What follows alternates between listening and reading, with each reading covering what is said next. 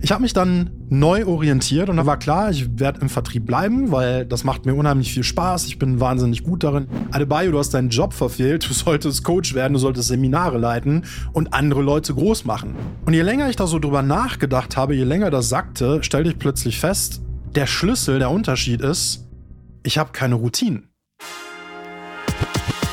Business has only one purpose to make its owner rich. There's only one true ingredient for massive success in life and business success routines. We will unveil the hidden mechanisms that will allow you to create routines that will make you successful beyond your wildest dreams. Let's go create your legacy. Welcome to your Billionaire Blueprint Radio with your host, Adebayo Hanson. Adebayo Hansen. Adebayo Hanson. Hi, schön, dass du da bist. Heute geht es darum, welche Routinen mich unfassbar erfolgreich gemacht haben und was du dir daraus für deinen eigenen Erfolg mitnehmen kannst. Am Ende dieser Episode wirst du wissen, wie du dich und dein Business so sehr auf Erfolg ausrichtest, dass maximaler finanzieller Erfolg für dich absolut unvermeidbar ist. Ich werde dir am Beispiel meiner eigenen Erfolgsgeschichte erzählen, warum messerscharfer Fokus und unerschütterliche Disziplin während der gnadenlosen Exekution der Routinen der Milliardäre, der Billion-Dollar-Routines, wie ich sie nenne, absolut entscheidend für deinen Erfolg sind und warum du absolut keine Chance auf überdurchschnittlichen Erfolg hast, wenn du sie nicht kennst und nicht anwendest. Du wirst wissen, wie du mit Niederschlägen so umgehst, dass du als der größte Sieger daraus hervorgehst und dass alles für dich möglich ist, wenn du erstmal herausgefunden hast, wie der Weg wirklich funktioniert.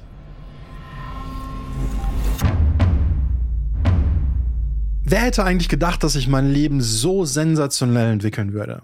Hi, ich bin Adebayo Hanson, bin 44 Jahre jung, geboren im schönen Dortmund mitten im Ruhrpott. Mit sechs Jahren ausgewandert nach Italien. Klassiker, meine Mutter hat sich in ihren Fremdenführer verliebt. Und ich habe in Italien eine wirklich sehr, sehr aufregende, sehr spannende Kindheit durchlebt. Als ich 13 Jahre alt war, haben sich die beiden getrennt. Wir sind wieder zurück nach Deutschland und ich habe dann hier in Deutschland Abi gemacht. Und ja, Schule, eine Zeit, die ich so aus zwei unterschiedlichen Perspektiven sehe. Auf der einen Seite natürlich eine sehr, sehr schöne Zeit, sehr, sehr coole Leute kennengelernt, eine sehr, sehr schöne Zeit verlebt. Aber gleichzeitig, mir ist schon immer missfallen, permanent Dinge lernen zu müssen, an denen ich nicht wirklich interessiert war und von denen ich auch schon immer wusste, dass ich sie nie wieder im Leben brauchen würde. Mir war einfach sehr, sehr früh klar, ich würde nie was mit Chemie machen, würde nie was mit Physik machen. Mathe, ja, braucht man so für den Alltag, aber auch da werde ich nichts tiefergehendes mitmachen. Und äh, na klar, aus Perspektive des Schulsystems, ja, man kann nie wissen, was man später so macht. Also ist es wichtig, ganz, ganz viele Dinge zu lernen.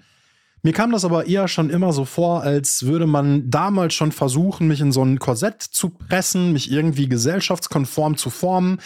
Ähm, ja, du kennst das in der Schule, du wirst immer kritisiert, wenn du zu doofe Fragen stellst. Ja, rede nicht zu viel, frag nicht zu viel wenn die, wenn der, äh, wenn die äh, Stunde beginnt, ja, dann halt die Klappe, red nicht mit deinem Nachbarn, stell keine Fragen, sondern hör einfach zu, saug das alles auf und in der nächsten Klassenarbeit wird das so bulimieartig alles wieder ausgekotzt und danach brauchst sowieso wieder kein Mensch. Also irgendwie war mir schon relativ klar, dieses komplette System, so wie es gemacht ist, irgendwas stimmt damit nicht.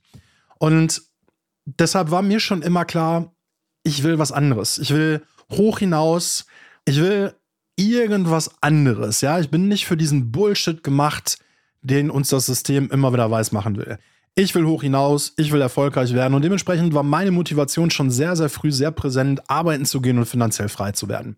Ich habe dann tatsächlich damals parallel zum Abi mit 19 Jahren meinen ersten Job bei McDonald's angefangen, ja, als Frittenwender. Ich habe Burger zubereitet und ich fühlte mich da wie der King. Also zum einen, es war mein allererster Job und McDonald's gerade hier in der Ecke war unfassbar cool. Also ich bin relativ ländlich aufgewachsen in einem äh, 29 bis 30.000 Seelendorf. Und hier so alle Dörfer aus der Umgebung, die sind alle zu diesem McDonald's gefahren. Und es war einfach cooler zu arbeiten. Du kennst das alle, alle haben irgendwie angefangen zu arbeiten, der eine am Kiosk, der andere an der Tanke, aber ich war beim fucking coolen McDonald's. Und habe mein erstes Geld verdient, was bei McDonald's einfach super cool für mich auch damals war du durftest in der Pause kostenlos essen. Und ich weiß immer noch, ich habe mir da so einen schönen fetten Big Mac gegönnt, einen Vanilleshake und äh, zum Nachtisch gab es eine Kirschtasche. Und ja, fand das einfach eine mega, mega spannende, coole Zeit. Auch gerade Wir hatten manche Schichten, die beginnen so um 5, 6 Uhr morgens schon, wo du dann angefangen hast, das Lager äh, aufzufüllen. Und das war für mich so die, die erste Berührung mit der Arbeitswelt und alleine schon zu wissen, okay, das ist jetzt was anderes als Schule, hat es einfach unfassbar cool gemacht. Ich ähm, wollte, wie ich gerade schon sagte, immer weit hinaus und habe dann beschlossen, nach dem Abi, nachdem ich mich so ein bisschen orientiert habe, ich habe überlegt, okay, was kann ich studieren? Medizin ähm, hat mich interessiert. Mich haben auch zwei, drei andere Bereiche interessiert. Letztendlich habe ich mich dazu entschlossen, Jura zu studieren. Auch weil das für mich was war, wo ich mir gedacht habe, hey, das ist was sehr prestigereiches. Da bekommst du Anerkennung. Ich hatte damals noch ähm, den, das ein oder andere Selbstwertthema, was ich mit mir rumgeschleppt habe. Und da habe ich so für mich die Vorstellung gehabt, okay, wenn ich dann erstmal der coole Jurist bin, der Porsche fährt, der in der Robe mit einem schönen Lederaktenkoffer zu Gericht fährt, dann kann mir niemand mehr was. Und als Jurist verdienst du gut. Das ist schon mal so der erste Schritt in Richtung finanzielle Freiheit. Ich habe dann, nachdem ich scheinfrei war und auch das Examen geschrieben habe, allerdings relativ schnell festgestellt, hey, das ist irgendwie nicht so ganz meins. Ja, da bist du wieder an bestimmte Regeln gebunden. Ja, du wirst wieder in den nächsten Käfig gepresst. Du kannst dich da nicht so frei entfalten, wie du möchtest und habe dann auch angefangen, mich anderweitig zu orientieren. Und interessanterweise relativ äh, kurz nachdem ich diese Erkenntnis für mich hatte, habe ich ein Angebot bekommen, für eines von Deutschlands größten Weinhäusern zu arbeiten und habe da auch so mit dem Gedanken, okay, ich guck da mal ist es was für mich? Ist es nichts für mich? Habe ich einfach mal angefangen, da zu arbeiten. Und es hat mir wirklich unfassbar viel Spaß gemacht. Ich bin auch sehr, sehr schnell unfassbar vertriebsstark geworden, war wahnsinnig erfolgreich, war so erfolgreich, dass ich bereits nach drei Monaten angeboten habe, für das komplette Haus als Führungskraft zu arbeiten. Hab dann äh, in der Hauptverwaltung ein Jahr lang eine äh, Trainee-Laufbahn durchlaufen, die parallel eben zu meinem Vertriebsjob lief. Das heißt, ich war zum Vertriebsjob in dem Büro, wo ich immer war, bin ich glaube, so ein, zweimal im Monat dann immer zur Hauptverwaltung gefahren, wurde da ausgebildet mit 20 anderen Ausgewählten, was auch mega cool war. Du hast andere Leute kennengelernt. Wir haben etliche Schulungen bekommen. Wir haben Ausflüge zusammen gemacht, ganz, ganz viel über Wein gelernt, ganz, ganz viel über Menschenführung. Wir sind in Kletterpark zusammengegangen, haben da eben bestimmte Dynamiken und anhand von Übungen gelernt, warum Führung so wichtig ist und wie man Führung als Instrument einfach auch super gut anwenden kann. Und ich bin da voll drin aufgegangen. Ich war so erfolgreich. Ich habe im ersten Jahr bereits 150.000 Euro Umsatz gemacht. Ab dem zweiten Jahr zwischen 400 und 600.000 Euro. Und du musst dir vorstellen, das war nicht so, dass wir Gastronomiebetriebe oder so äh, beliefert hätten, sondern das war der Privatkunde zu Hause. Das heißt, ich bin zum Kunden nach Hause gefahren, habe da Hausweinproben gemacht. Wir haben ein, zwei Mal im Jahr auch auf Messen gearbeitet. Ich bin da voll drin aufgegangen. Allerdings habe ich nach drei Jahren circa gemerkt, dass ich mit den Werten der Firma nicht konform gehe. Du wirst es äh, vielleicht von anderen Vertriebsunternehmen kennen. Im Vertrieb zählt immer, zählen immer Zahlen und Wertschöpfung sehr, sehr viel. Und drei Jahre nachdem ich angefangen habe, damit du das zeitlich einordnen kannst, war zum Zeitpunkt der Weltwirtschaftskrise. Und ich habe dann festgestellt, dass 90 Prozent meiner Kartei aus Menschen bestand, die entweder aus der Automobilbranche kamen oder aus der stahlverarbeitenden Industrie. Das heißt, die hatten wirklich gerade andere Sorgen, außer sich so ein Luxusgut wie Wein auf den Tisch zu stellen. Die wussten nicht mal, wie kriege ich morgens die Butter zum Frühstück aufs Brot. Und die Firma hatte die Erwartungshaltung, hey, du musst die anrufen und wieder anrufen und wieder anrufen, die müssen mehr Wein kaufen. Ich glaube, du hast schon mitgekriegt mit zwischen 400 und 600.000 Euro Jahresumsatz mit Privatkunden. Ich war wirklich einer der besten Verkäufer der Firma, genau genommen. Ich war schon innerhalb dieser ersten drei Monate, das war der Grund, warum ich Führungskraft geworden bin, von 800 Verkäufern firmenweit, bundesweit, die wir hatten, war ich in der Top 20. Das heißt, in der Top 20 von 800. Ich war einer der 20 besten Verkäufer der ganzen Firma.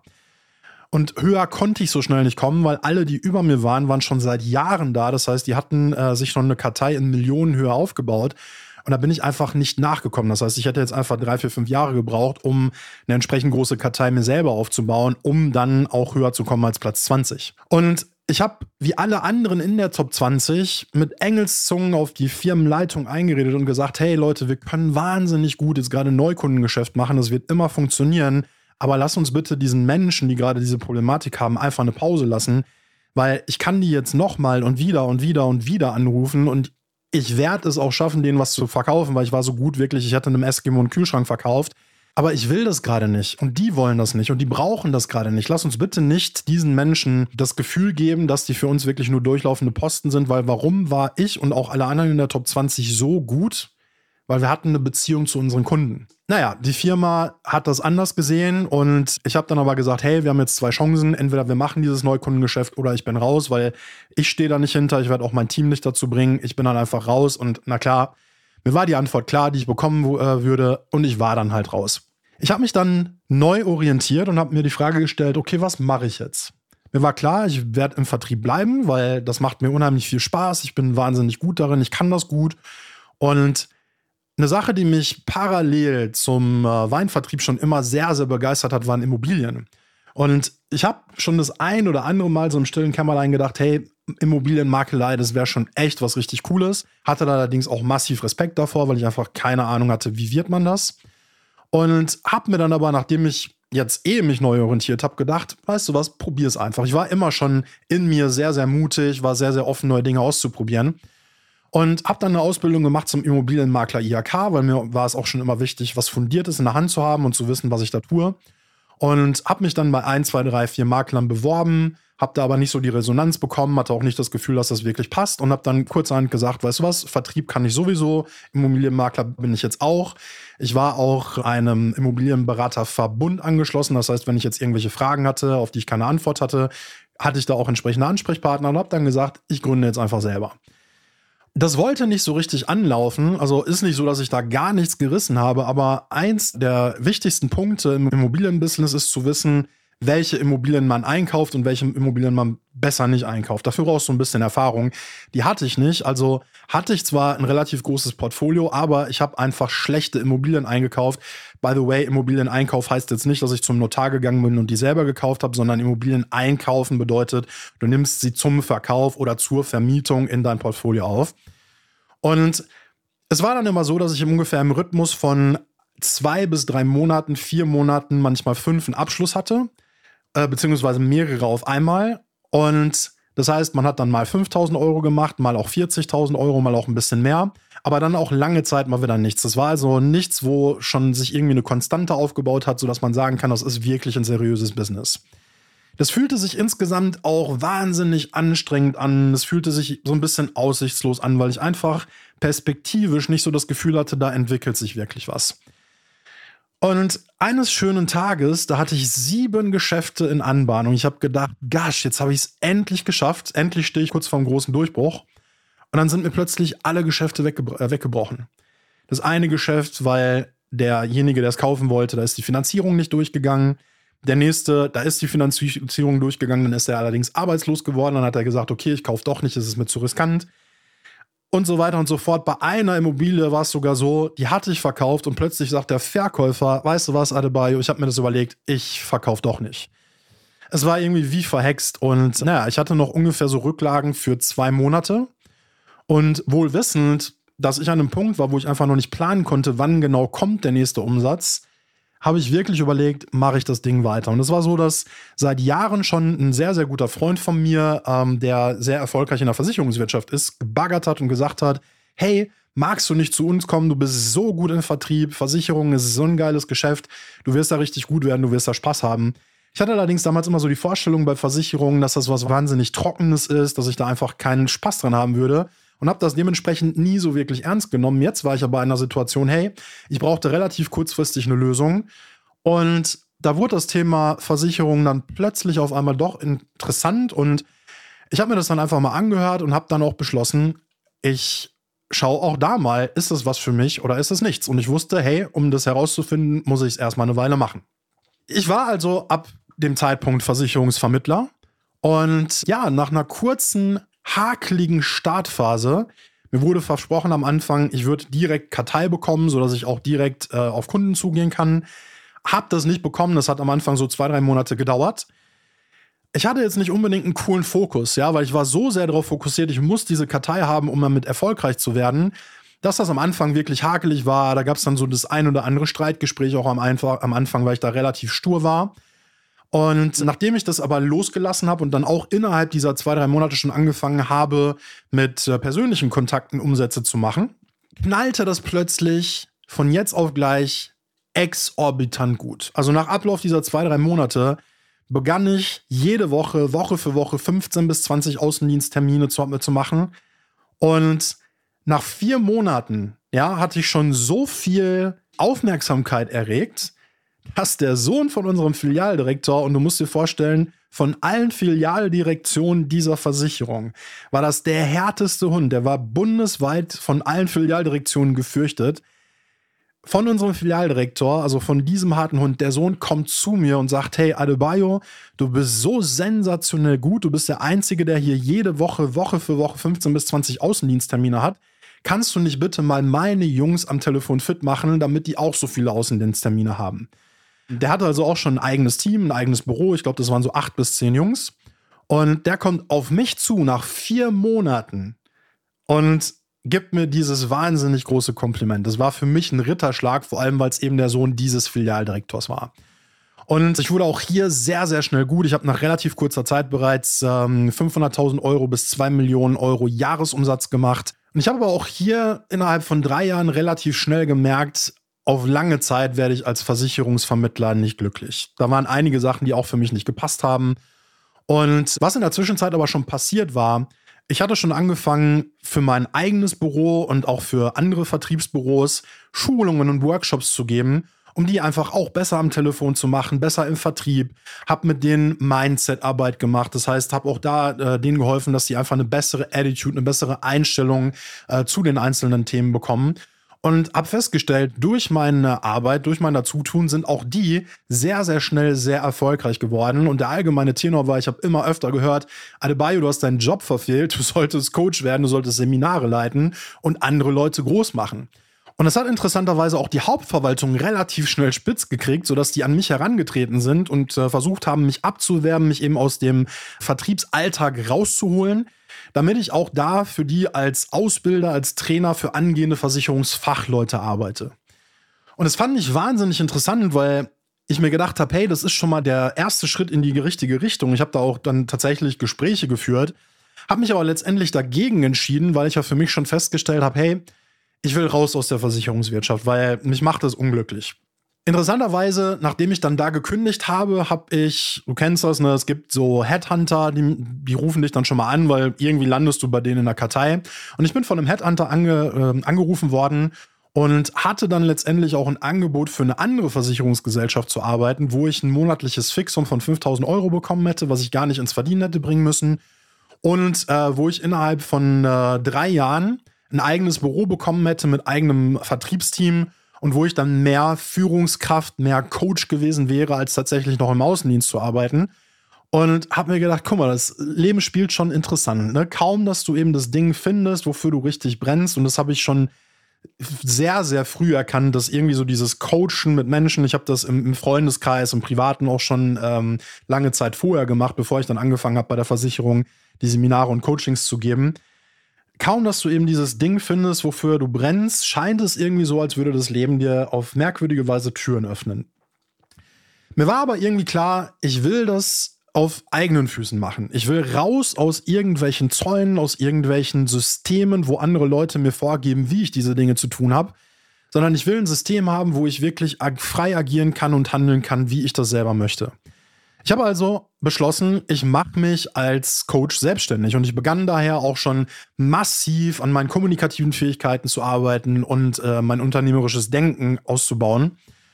Und als Coach wollte es am Anfang aber gar nicht laufen. Ich hatte wirklich massive Schwierigkeiten, weil ich habe angefangen damit, 1500 Euro Pakete mit einem Volumen von sechs Stunden pro Coaching anzubieten. Und das lief nicht. Ja, ich wusste, wie es läuft. Das ist alles irgendwie kacke. Ich bin unzufrieden mit dem, wie es ist.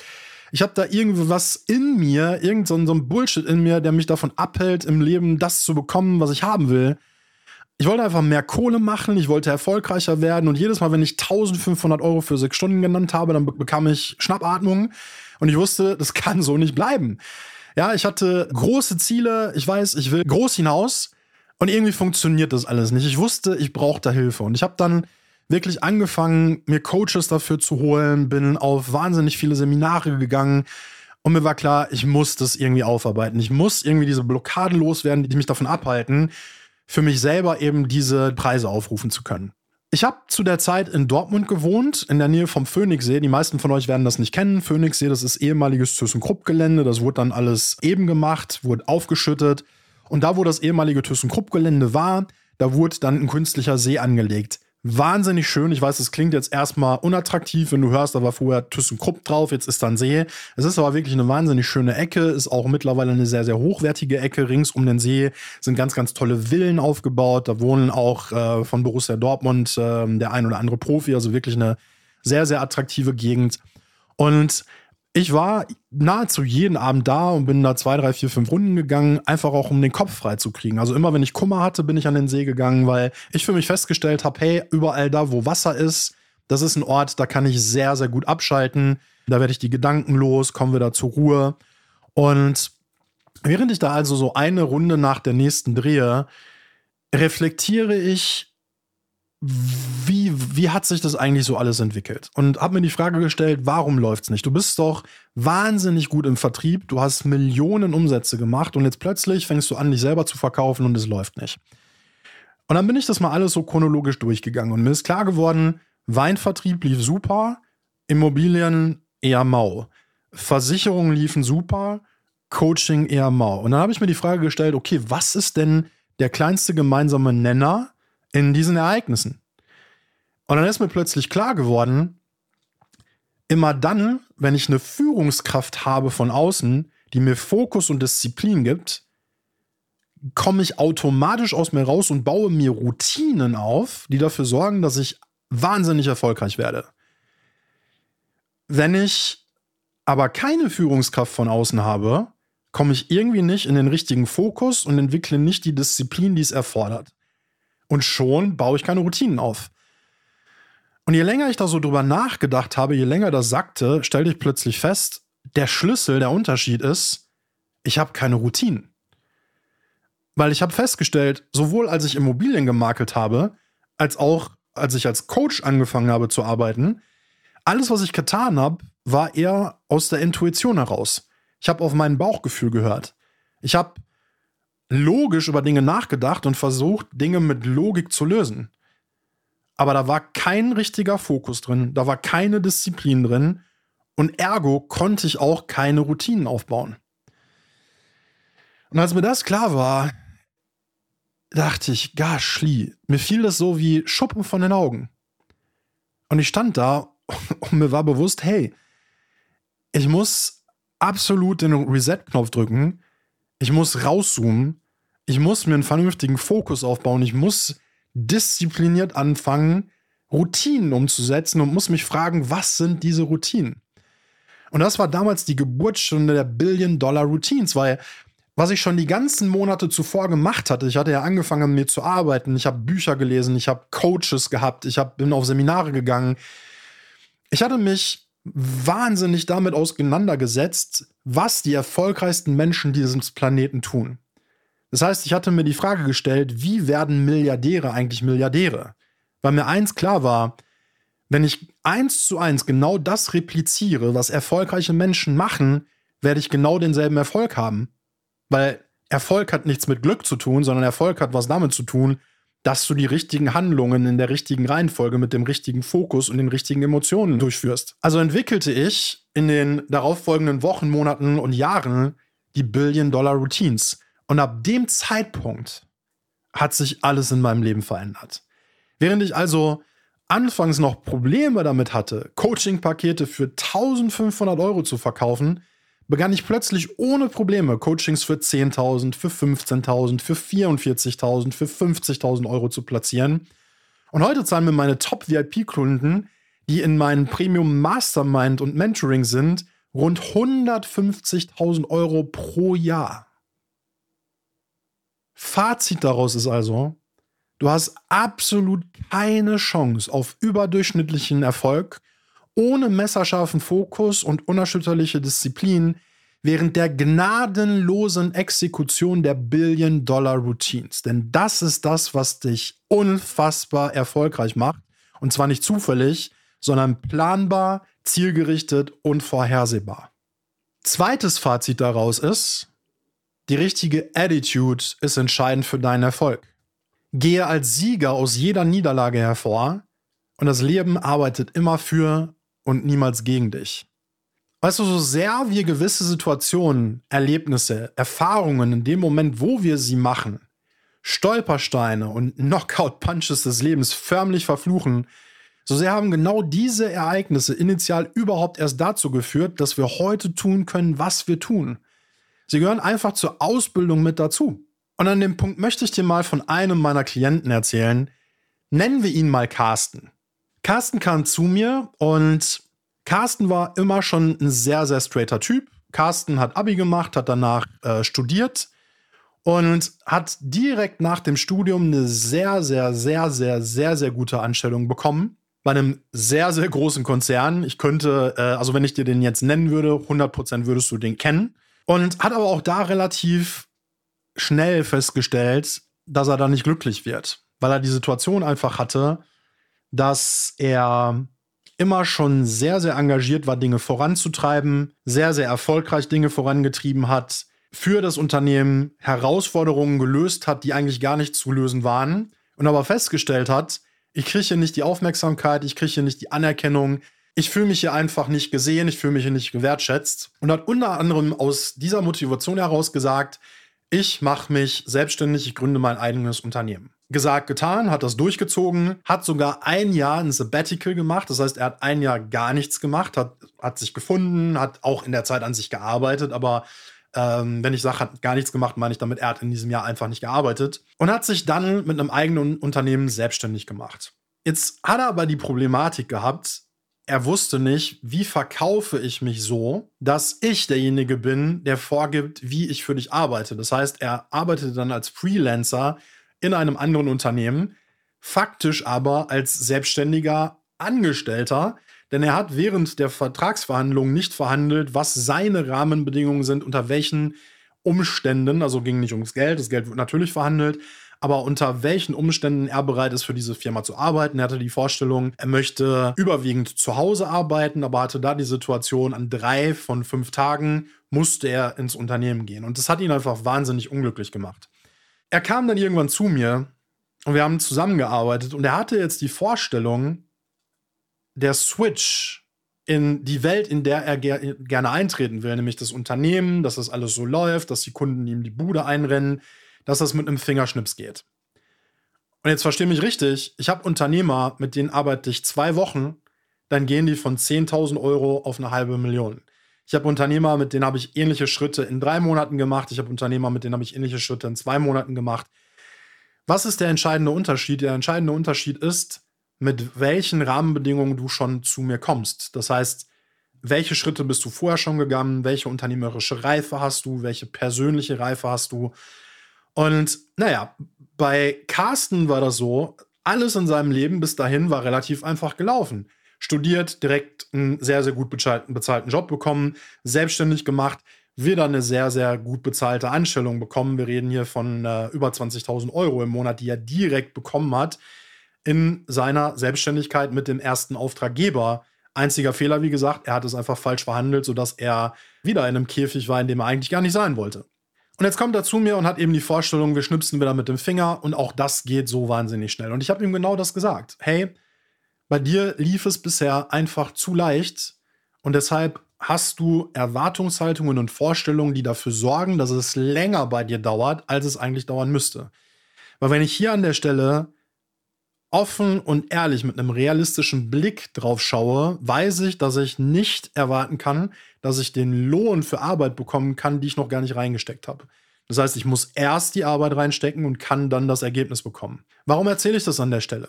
Damit du mehr Dankbarkeit hast für Situationen, die in deinem Leben nicht gut laufen. Weil die Frage ist nie, wie oft du auf die Fresse bekommst, sondern die Frage ist immer, wie oft du auf die Fresse bekommst und trotzdem in der Lage bist, wieder aufzustehen. Wie sehr bist du in der Lage, das als Win zu betrachten, als Teil der Ausbildung? Wie sehr bist du in der Lage, das so zu betrachten, dass das Leben dich gerade zu dem Top-Unternehmer formt? Einem Unternehmer, der zu den Top 1% gehört und glaubt nicht, dass die zur Welt gekommen sind und haben alles direkt in die Wiege gelegt bekommen. Wir wissen alle, es gibt Unternehmer, ja, die sind direkt in so einer mega Mogul-Unternehmerfamilie groß geworden, haben das in die Wiege gelegt bekommen, aber von denen rede ich nicht, sondern ich rede von den Self-Made Men, die sich selbst in die Top 1% hochgearbeitet haben. Bei denen lief das nicht alles einfach. Die sind zu diesen Unternehmern geworden, weil das Leben sie geschliffen hat wie ein Diamant, was ursprünglich mal ein hässliches Stück Kohle war und unter viel Druck zu diesem Diamant geworden ist. Also wie nehmen wir diese Winning Attitude ein, die uns als Sieger aus jeder Niederlage hervorgehen lässt, indem wir eben wissen, das gehört zum Weg dazu und indem wir uns fragen, was nehme ich gerade aus dieser Situation mit? Was ist das Learning, was ich aus dieser Situation mitnehmen kann? In dem Kontext übrigens wahnsinnig interessant. Tristan Tate, du hast mitbekommen, dass die Tate-Brüder vor kurzem für mehrere Monate in, in, in, Bulgarien im Gefängnis waren, also nicht mal in so einem schönen Gefängnis, sondern die waren in Bulgarien. Als er entlassen wurde, hat er ein Interview gegeben und wurde in dem Interview gefragt, hey, dir ist schon klar, dass du eigentlich nur wegen deines Bruders Andrew überhaupt im Gefängnis gelandet bist und bist du nicht wahnsinnig sauer auf ihn? Und er antwortete, nee, bin ich gar nicht. Ganz im Gegenteil, ich bin ihm sofort sogar dankbar dafür, weil dieses Erlebnis im Gefängnis mir A gezeigt hat, was ich für ein Mann bin, ich bin nicht untergegangen. Ich habe das mit Würde durchstanden und bin als, als stärkerer Mann wieder rausgekommen. Das heißt, A hat es mir gezeigt, was ich für ein Mann bin und B hat es mich zu meiner nächsten Entwicklungsstufe hin entwickelt, weil es mich noch mal härter gemacht hat. Das heißt, ich habe mich von dem Knast fressen lassen, habe mich auskotzen lassen und bin als stärkerer Mann wieder rausgekommen. Und das ist genau die richtige Einstellung, weil was hätte er machen sollen? Du kannst von den Tate-Brüdern, by the way, halten, was du willst, aber das ist genau die richtige Einstellung, die du, mit der du dem Leben begegnen solltest und vor allen Dingen mit der du, gerade wenn du Top-Unternehmer der 1% werden willst, deinem Business-Alltag begegnen solltest. Vielleicht kennst du das in der heutigen Jugendsprache, werden richtige Macher, richtige, also die, die es richtig durchziehen, werden Gs genannt. G als Abkürzung für Gangster. Und natürlich ist ein Gangster nichts Positives, aber was ist eben damit gemeint, zu sagen, ein G ist ein richtiger Macher? Wir schauen uns an, welche Eigenschaften bringen Gangster mit? Gangster haben wahnsinnig viele negative Eigenschaften, Gangster haben aber auch wahnsinnig viele positive Eigenschaften. Gangster sind furchtlos, sie sind unfassbar mutig, sie nehmen sich unerbitterlich, was sie wollen, sie halten sich an keine Regeln und sie ziehen es durch, koste es, was es wolle. So sag ich dir jetzt, du sollst dich an keine Regeln halten, sag ich dir jetzt, du sollst irgendwas tun, was sich nicht gehört. Nein, natürlich sage ich dir das nicht. Diese beiden Punkte zählen eher deinem inneren Schweinehund, wenn der dir wieder sagen will, das geht nicht. Dann sag einfach mal, scheiß drauf und halte dich nicht an diese Regeln. Was folgt daraus? Alles, wirklich, alles ist für dich möglich, wenn du mit der richtigen Einstellung an die Sache rangehst, wenn du mit den Billion-Dollar-Routines an die Sache rangehst und ergo, wenn du herausgefunden hast, wie der Weg wirklich funktioniert. Wenn du erstmal losgegangen bist, und das zeigt dir auch meine Erfolgsgeschichte, dann ist es keine Frage mehr von ob, sondern nur noch von wann. Und das wann kannst du mit der richtigen Hilfe signifikant schneller herbeiführen. Alles ist möglich. Die Frage ist nur, möchtest du den Weg alleine herausfinden oder möchtest du eine massive Abkürzung nehmen? Und das Interessante ist, die allermeisten Unternehmer, mit denen ich spreche, da stelle ich fest, da herrscht immer so eine gewisse latente Ungeduld eine gewisse latente Ungeduld, die sagt, ich will alles und ich will es jetzt sofort. Denke auch an Carsten. Carsten war genauso.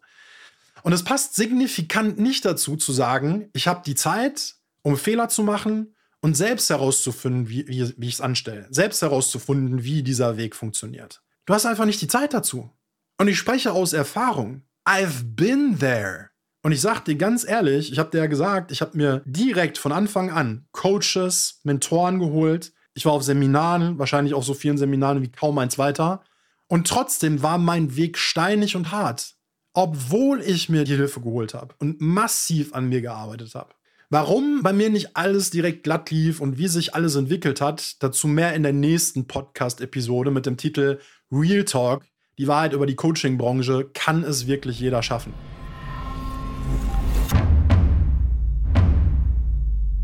Und wie ist es heute? Tja, heute produziere ich Millionäre am Fließband und habe mir ein Business kreiert, das sich 24/7 anfühlt wie ein Ü-Ei. Wie ein Überraschungsei mit viel Spannung, Spaß und auch noch Schokolade. Förmlich ein Walt Disney Spieleparadies. Und wenn auch du für dich ein solches Business willst oder wenn du willst, dass wir dein Business so umbauen, dass es sich anfühlt wie damals, als du noch Kind warst und du Lust auf ein großes, aufregendes Abenteuer hattest, mit viel Spannung und Spaß, nur dass es in diesem Abenteuer anstelle der Schokolade für dich maximalen finanziellen Erfolg gibt, dann lade ich dich herzlich ein, dich völlig kostenlos für meine kommende Live-Show anzumelden, der Milliardärsroutinen-Show, in der du online via Zoom live und völlig kostenlos erfährst, wie du den Fokus der Milliardäre bekommst, der dich auf Autopilot zum Erfolg führt, wie du die unerschütterliche Disziplin gewinnst, die dafür sorgt, dass du nie wieder vom Wesentlichen abgelenkt wirst, wie du dadurch dauerhaft massiv umsetzt, ohne gegen deinen inneren Schweinehund ankämpfen zu müssen, wie du die Billion-Dollar-Routines aufbaust, die dich zu ungeahnten Reichtum führen werden, wie extremer Erfolg für dich ab sofort völlig normal ist und wie du direkt die nächsten 20 Erfolgsstufen überspringst. In der Live-Show werden ein paar ausgewählte Teilnehmer das große Glück haben, von mir persönlich live auf dem sogenannten Hot Seat gecoacht zu werden und wir werden daran arbeiten, ihre individuellen Billion-Dollar-Routines zu entwickeln. Vielleicht bist das ja mit ein wenig Glück sogar du. Und falls nicht, wirst du dennoch jede Menge transformative Impulse und Insights bekommen, die direkt massiven Impact auf dein Business haben können. Schau gerne direkt in die Show Notes, dort habe ich dir den Link zur Show hinterlegt und dort kannst du dich direkt kostenlos registrieren. Was nehmen wir uns also als Fazit aus dieser Episode mit? Erstens, wenn du dich und dein Business so sehr auf Erfolg ausrichten möchtest, dass maximaler finanzieller Erfolg für dich unvermeidbar ist, dann führt kein Weg an deinen Billion-Dollar-Routines vorbei, die du mit messerscharfem Fokus und unerschütterlicher Disziplin konsequent und unerbittlich exekutierst. Zweitens, mit der richtigen Attitude erkennst du, dass das Leben immer für und niemals gegen dich arbeitet und du kannst aus jeder Niederlage als der größte Sieger hervorgehen. Last but not least, alles ist für dich möglich, wenn du herausgefunden hast, wie der Weg wirklich funktioniert. Dazu noch mehr in der nächsten Episode. Real Talk, die Wahrheit über die Coaching-Branche. Kann es wirklich jeder schaffen. Schön, dass du dabei warst. Es war mir ein Fest. Let's make you a billionaire. I'm Adebayo Hanson and I'm out.